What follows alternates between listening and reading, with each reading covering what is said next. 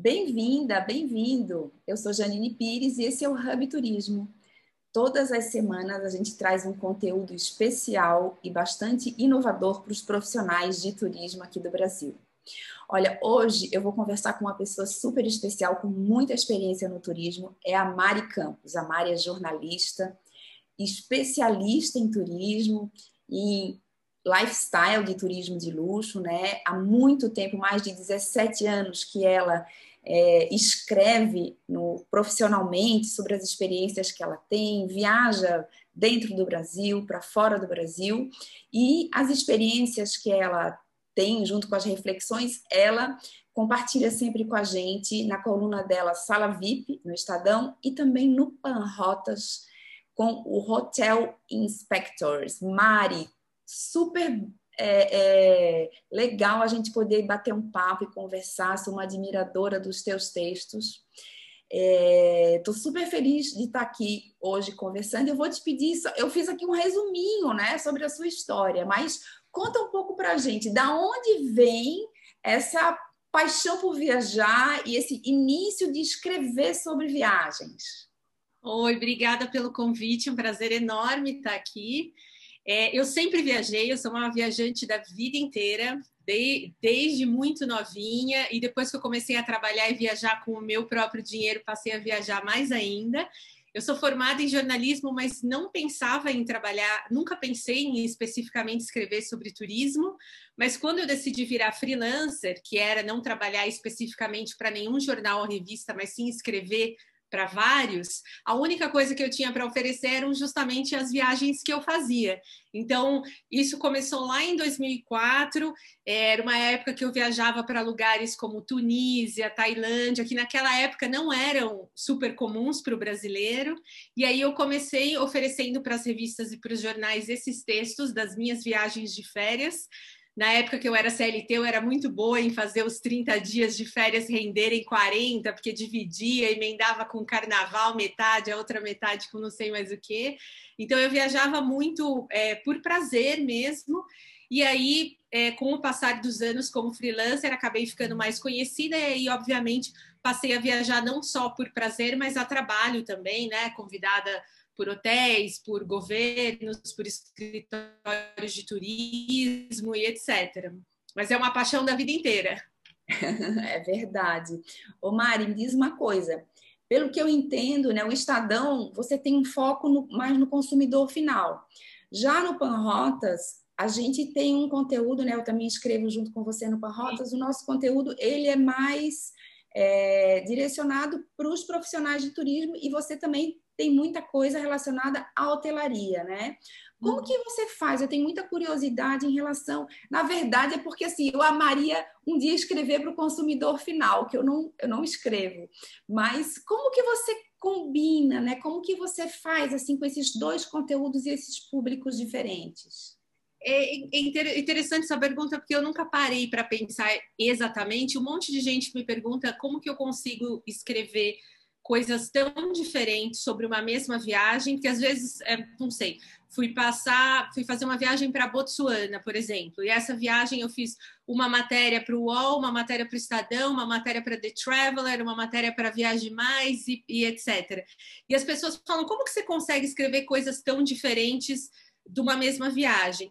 Eu acho que a gente vai treinando o olhar. Você também tem um olhar super treinado, né? Porque quando a gente passa a viajar a trabalho, a gente tem um olhar treinado para outras coisas. Então, como eu escrevo muito sobre hotelaria, é um olhar treinado para hotelaria.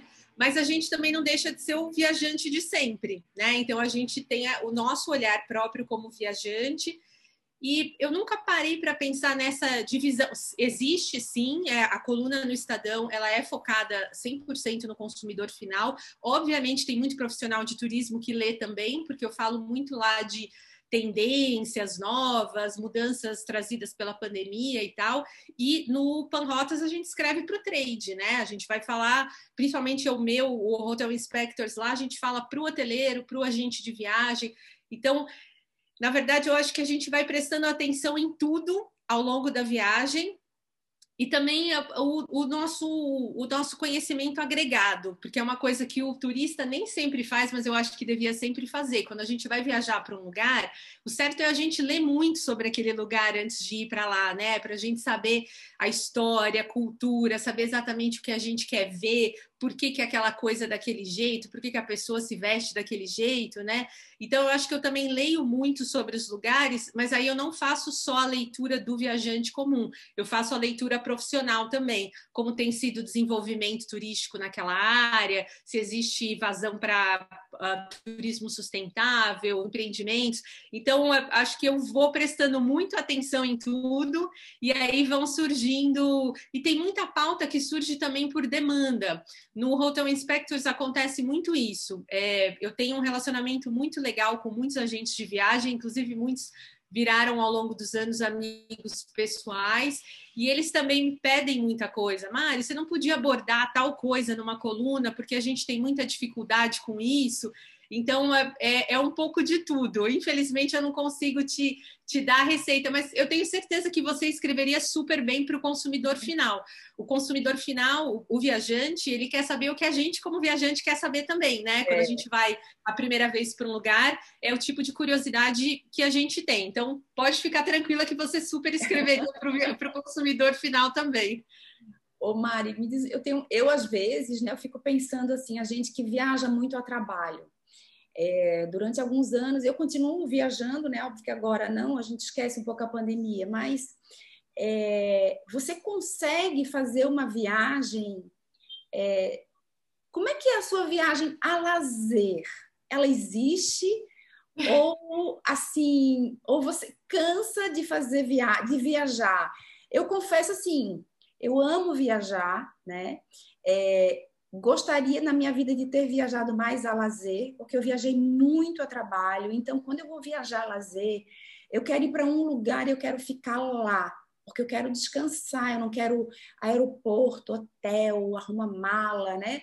É uma coisa um pouco diferente de quem nunca viaja, né? Uhum. Como é que uhum. você se sente em relação a isso? É, cansar de viajar, eu não vou cansar nunca. eu go gosto demais. Como eu falei, uma paixão da vida inteira, sempre foi as duas coisas. Eu tenho muita sorte na vida que eu consegui trabalhar com as duas coisas que eu mais amo, que são escrever e viajar. Né? Eu, eu sou apaixonada desde criança pelas duas coisas, escrever também, sempre escrevi minhas historinhas enquanto criança e tal. Eu acho que é legal você falar isso, porque existe uma diferença muito grande nas viagens a trabalho e nas viagens a lazer. Principalmente o jornalista, nessa época de rede social, com coisa do Instagram e tal, as pessoas criaram um glamour que não existe, né? Você sabe super bem, quando a gente viaja a trabalho, não, não tem como a gente ficar na piscina tomando champanhe, às vezes você vai para um destino de praia maravilhoso que você não consegue nem arrumar tempo para chegar à praia, né? Quantas vezes a gente vai para um para um destino, às vezes um hotel que está ali pertinho do mar, mas a gente não consegue chegar no mar porque tem tanto compromisso que você. Então é, é legal falar isso, que existe uma diferença muito grande entre a viagem a trabalho e a viagem a lazer. Quando a gente viaja só a lazer, nós somos viajantes e estamos simplesmente de férias. Você faz isso Faço, só que aí o, que eu ia falar para você é, é assim, não tira uma foto, não escreve um texto. Não, não, isso, isso não, não tirar uma foto, não, porque eu sempre tirei muita foto nas viagens antes de começar a escrever sobre isso, né? Então, é, é, eu sempre gostei muito de ter memória de foto.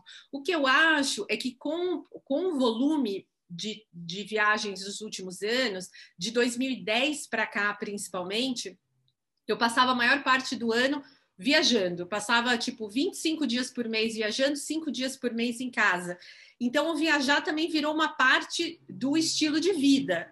Então eu o que eu eu não vou dizer para você que eu fiz viagens e simplesmente desconectei de tudo, não, porque como freelancer, eu sou freelancer, eu, eu tenho que oferecer para os jornais e para as revistas coisas que os repórteres deles não tenham, né? Então o meu olhar está sempre procurando ideias para poder escrever sobre mas eu consigo tirar dias, né? Falar, ó, hoje eu não vou fazer absolutamente nada, hoje eu vou simplesmente curtir esse lugar maravilhoso que eu tô. E o que acontece é que normalmente, mesmo nas viagens a trabalho, o que eu faço é tentar durante o dia aproveitar o máximo possível para conhecer lugares, falar com pessoas, né, entrevistar pessoas e tal. E aí à noite, quando eu volto para o quarto, aí que eu vou escrever, colocar em ordem as fotos. Então, é, a gente trabalha, trabalha muito quando a gente viaja, né? A gente dorme muito pouco. Mas eu vou falar para você que eu, eu não, eu também não me sinto pressionada. Eu não acho, nossa, eu tenho que tirar uma semana inteira e não pensar em trabalho, porque eu gosto tanto de viajar e gosto tanto de escrever sobre viagem, que enquanto eu estou aproveitando, mesmo que seja uma viagem super de férias, por exemplo, a minha irmã mora na Espanha, então agora na pandemia, infelizmente não posso vê-la, mas eu sempre ia para lá para visitá-la numa cidade que eu já morei, que é Salamanca. Então eu conheço a cidade de cabo a rabo, eu não tenho que conhecer nada, fazer check em nada. Então eu consigo ter um outro ritmo e realmente aproveitar. Só que de repente tem um bairro que começou a se desenvolver e ficar mais hipster e não sei o quê, aí eu já acho que pode render de repente uma materinha, entendeu? Então eu não eu, eu pessoalmente não faço questão de separar porque eu gosto, as viagens fazem parte da minha vida, mas sou eu. Eu sei que tem muito jornalista que separa completamente e que quando viaja nem abre o celular e quer só se desconectar. Eu acho que é muito pessoal também. É, é, é quando a gente faz o que a gente gosta, tem muito isso, né? Agora, é cansativo, né? Depois de 20, 30 anos viajando, a gente sente. Né? Não pela idade, porque nós somos jovens, mas a gente acaba Não, pela, pela rotina, né? Por exemplo, é. você falou aeroporto, mala, mesmo que seja uma viagem super de férias, né? Porque, obviamente, eu faço as minhas viagens de férias, o que eu faço é tentar depois transformar em trabalho de alguma maneira. Mas é. gostar de fazer mala, não gosto. Odeio fazer mala, odeio desfazer mala. É, aeroporto, eu tenho ó, o meu jeito, que é chegar super cedo, passar rápido por check-in e imigração, e eu vou para a sala VIP ou para um cantinho sossegado do aeroporto e fico lendo ou trabalhando, porque eu também não gosto de ficar zanzando no aeroporto, que eu vou ficando. Ah, não, eu, tô... eu chego na hora, eu chego em cima da hora de embarcar. Não, eu, então, eu sou o contrário. Eu, não, eu, na verdade, eu não sou muito fã de voar. Eu adoro aviação, adoro as histórias dos aviões e tal, mas a gente voa muito. Então, a gente também acabou experimentando muita coisa, né? Então, assim, eu já tive queda de máscara em voo e tal, então você acaba ficando meio. Então eu fico muito ansiosa, então eu prefiro chegar cedo no aeroporto e aí eu vou lá, tomo meu cafezinho, leio, observo um pouquinho as pessoas, mas eu gosto de ter calma para eu não entrar, não entrar tensa no, no avião. Mas a gente vai achando o nosso jeitinho, né? É, eu, eu, na verdade, eu vou eu dentro do avião tenho muita mania, muita mania insuportável, mas vamos lá, Mari, me diz uma coisa é, falar um pouco assim das mudanças né, que a gente teve, a gente tem falado muito nisso, é, de 2020 para cá, né, com todas essas transformações. Se você fosse destacar assim, duas ou três coisas que mais te chamam a atenção, o que você, o que você diria como profissional da área? É, eu acho que assim, é, as mudanças que aconteceram, eu sempre gosto de frisar que eu não sei se elas vão ser definitivas ou não, né? Porque a gente está convivendo com muita mudança, para se adaptar a esses tempos, mas o dia que, se Deus quiser, a pandemia passar, realmente a gente não sabe até que ponto essas mudanças vão, vão resistir, né? Mas é, duas coisas que eu acho que foram muito evidentes, tanto no turismo, turismo doméstico quanto no turismo internacional, é a gente ter estadias cada vez mais longas as pessoas estão ficando cada vez por mais tempo no mesmo destino, inclusive no mesmo hotel. Então, o, brasileiro, principalmente, tinha muito essa mania de pingar em lugares, né? E ir mudando muito. E eh, durante a pandemia, todos os hoteleiros que eu tenho contato, eles falam que as pessoas estão ficando cada vez mais. O hóspede que ficava duas noites, agora está ficando quatro, e muita gente, é, que é a segunda tendência, muita gente misturando lazer e trabalho. Isso é uma mudança que essa eu acho que realmente fica, porque a gente agora tem um volume nunca antes imaginado de gente em home office mas muitas empresas grandes já anunciaram que não pretendem voltar ao trabalho realmente 100% presencial, que ou vai seguir home office ou vai seguir híbrido, alguns dias no escritório. Então, muita gente está viajando para trabalhar de um outro endereço. Né? Então, essas pessoas que estão misturando o, o, o, trabalho e o lazer, elas também estão se hospedando por muito mais tempo. Muita gente está ficando de segunda a sexta hospedado num outro lugar, tem gente ficando 15 dias, tem muito hotel é, aqui lá fora comentando isso, que as estadias de 15 dias, 20 dias é, são muito comuns hoje em dia. Então, eu acho que essas duas coisas, principalmente, são as estadias mais longas e o limite cada vez mais tênue entre trabalho e lazer. As pessoas estão descobrindo que elas conseguem, como todo mundo teve que se adaptar com o home office, estão é, descobrindo que elas conseguem trabalhar de um outro endereço e de repente curtir um pouquinho, nem que seja no final da tarde ou de manhã antes do expediente começar. E uma terceira tendência é que, é, inclusive, mudou um pouquinho o que era antes. Antes da pandemia, a gente não ouvia muito falar em turismo de isolamento. Ele existia, é, o trade sempre trabalhou com turismo de isolamento, mas antes a gente usava o turismo de isolamento mais para se referir a regiões muito remotas. Então, a pessoa que ia para a Patagônia chilena e queria ficar lá sumida, né, desconectada. E hoje as pessoas estão fazendo turismo de isolamento também por uma necessidade da pandemia, de tentar manter o máximo possível de distanciamento social. E esse termo passou a aparecer muito para o consumidor final, para o viajante, porque começou a aparecer em tudo quanto é revista, jornal, site. E é, eu, eu acho que essa algumas pessoas, é, é o que eu falei, essa tendência não dá para a gente saber se vai continuar é, em franca expansão quando a pandemia acabar, porque talvez algumas pessoas só tenham aderido a ela pelas necessidades da pandemia. Mas eu tenho visto muito leitor, muito seguidor de rede social falando: nossa, Mari, eu quero passar a viajar mais assim, porque eu estou cansado de lugares muito cheios, que tem que é, disputar atenção do, das, dos outros turistas e que a gente fica com medo de estar tá fazendo overtourism, estar tá prejudicando o destino. Então, eu acho que é uma, uma mudança legal, que está desportando uma, uma consciência importante nas pessoas. É, em cada lugar, em cada país, isso vai acontecendo, né? Ou mais rápido, ou mais devagar, depende que a pessoa faz, né? As formas de trabalho estão, né? as relações de trabalho mudando muito. Então, realmente, tudo isso vai abrindo espaço na vida das pessoas para misturar o profissional com o pessoal, o lazer com o trabalho. E é super interessante. Aí você, dentro dessas tendências que a gente observa, uma das coisas que me chama muita atenção, e eu vi que você escreveu também recentemente, é sobre, assim, eu, eu sou uma das mais chatas quando eu falo que decisão em turismo tem que ser baseada em números, em dados, em fatos, né? É, não, é, não são nem mais os dados do passado, são os dados do futuro, é a antecipação de demanda. E eu vi você falando de um tema que eu considero muito legal, que é é como que os hoteleiros aproveitam os dados dos clientes que eles têm. Quer dizer, é, se a gente fala muito assim, se você pegar, por exemplo, a gente estava falando, né, o cliente de lazer e o de negócios, né? O de lazer, o, a jornada do hotel, por exemplo, para conquistá-lo, ou o de ou do destino é muito mais longa, né? Porque você tem que primeiro a pessoa tem que ser inspirada a viajar, né? Depois para ir para aquele lugar e não para o outro, depois para ir no seu hotel e não no outro. Então, é toda essa personalização cada vez mais necessária.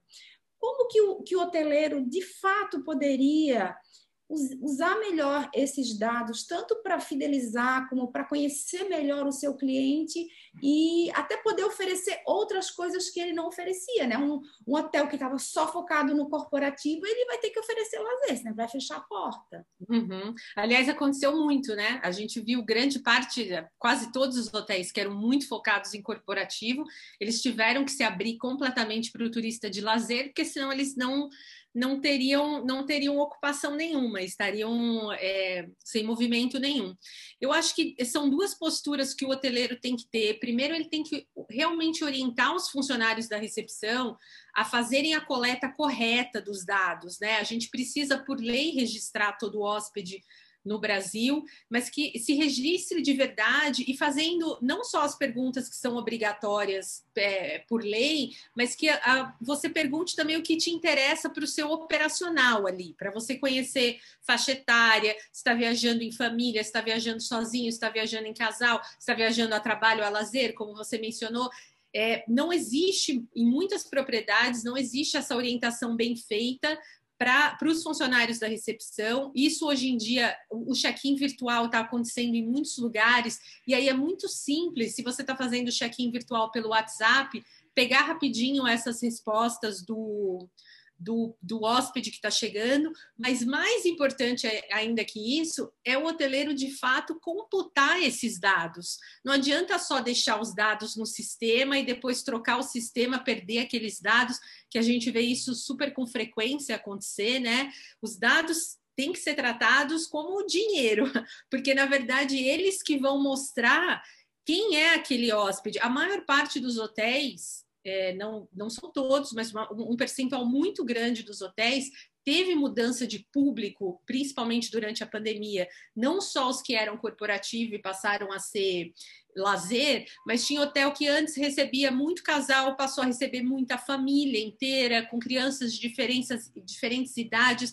Você tem que ir se adaptando é, quem está fazendo essa, é, computando bonitinho esses dados, eu conversei com o dono de uma pousada outro dia, ele fez um trabalho excelente com os dados que ele tinha e ele descobriu que o turista dele tinha parado de ser o turista de longe, que era o foco dele antes, e estava sendo o turista que a gente chama de hiperlocal, que é o que está localizado até 300 quilômetros só da. É aquele cara que vai de carro rapidinho, mas ficando muito mais. Então, ele fez um levantamento super legal e estava usando esses dados agora para conquistar mais gente desse público. Ele percebeu que as pessoas não estão mais muito interessadas em pegar avião para chegar. Então, ele está atraindo esse hóspede que é o hóspede dele agora. Então, é super importante computar, coletar os dados de maneira adequada e não falar, ai, põe só nome URG aí que depois a gente arruma. Não, tem muito dado ali que é importante. Você precisa conhecer quem é o seu, o seu hóspede. A partir do momento que você conhece exatamente quem é o seu hóspede, você vai passar a oferecer o produto para ele. Porque não adianta você receber um hóspede que não vai gostar do que ele vai ter ali, esse hóspede não volta. Claro. E a gente precisa que o, que o hóspede volte. O, Até conhecer o, o comportamento de consumo, por exemplo, dentro do próprio hotel, né? Quer dizer, o que, que o hotel está oferecendo que está agradando a esse tipo de hóspede, aquele, o que, que poderia oferecer? Manter o, é... manter o contato depois da hospedagem também, né? Para saber onde que pode melhorar. Então, agora na pandemia, teve muita pousada que, pelo feedback que eles estavam recebendo, passaram a oferecer cesta de piquenique como opcional. E está indo super bem, porque as pessoas querem. Ela tem, tem pousada que não tem espaço para as pessoas comerem ali o piquenique, mas que estão vendendo super bem a cesta de piquenique, porque o hóspede pega a cesta, vai para um parque ou para uma montanha afastado e faz o seu piquenique ali, porque quer estar ao ar livre, é mais seguro. Então, assim, são, são coisas que aquele hoteleiro nunca tinha pensado antes mas que é o próprio hóspede que vai ajudando ele a se, a se adaptar a esses novos tempos, porque a gente está se adaptando agora a esse cenário da pandemia, mas depois que a gente tiver a população majoritariamente vacinada, a gente não sabe exatamente qual vai ser o comportamento dos viajantes. Mas aí o hoteleiro que está com esses dados sempre atualizados, ele vai se adaptando de maneira mais fácil, né? É, além disso, Mari, é, eu, eu acho também aquela sensação assim, é, que as empresas de turismo, acho que a exceção são as empresas aéreas, mas as demais empresas de turismo no Brasil, elas usaram ou usam tecnologias muito para gestão interna e pouco, pouca tecnologia para a experiência do cliente. Né? Então, a gente está falando do hotel, a gente poderia falar do próprio check-in online ou é, de, o próprio de... site, né? A gente tem tanto hotel brasileiro com problemas no site. É, é, eu vi um, fui um, acompanhei um evento online super interessante há duas semanas, em que o, o Guto Rocha, que é, é geralmente conhecido do pessoal do trade, ele falava sobre isso. O, a experiência de compra do viajante começa no site. Mesmo que o viajante vá comprar na Booking ou vá comprar direto com o seu agente de viagem, quando o agente de viagem oferece as opções, normalmente o que, a gente faz? A gente vai no site do hotel para ver como que é, se você realmente achou legal, se foi com a cara, se e, e, tem sites que são muito mal feitos. Tem muito hoteleiro que acha que o site não é mais importante hoje, porque ele está tão ele está vendo que as reservas só vêm da agência e das OTAs, mas ele não, não percebe que, na verdade, o viajante vai ao site olhar como é, né? Então, mesmo fazer... que não compre, é, mesmo que não compre, apesar de que eu vi um relatório, eu vi um relatório essa semana da, sobre a Europa mas mostrando o crescimento grande de reservas diretos no, direto nos sites dos hotéis. Né? Sim, né? sim, sim. E novas outras formas de distribuição. Aí você adiantou um pouco a minha última pergunta. não, não, mas você falou do site dos hotéis. Eu queria que você, para a gente terminar, que você dissesse um pouco como que você avalia os sites de compras de viagens no Brasil, né? É, de maneira geral, aqueles que oferecem multiprodutos. Já falamos do site dos hotéis. Que aspectos assim que você diria assim, olha, esses são mais críticos e esses aqui estão bem desenvolvidos?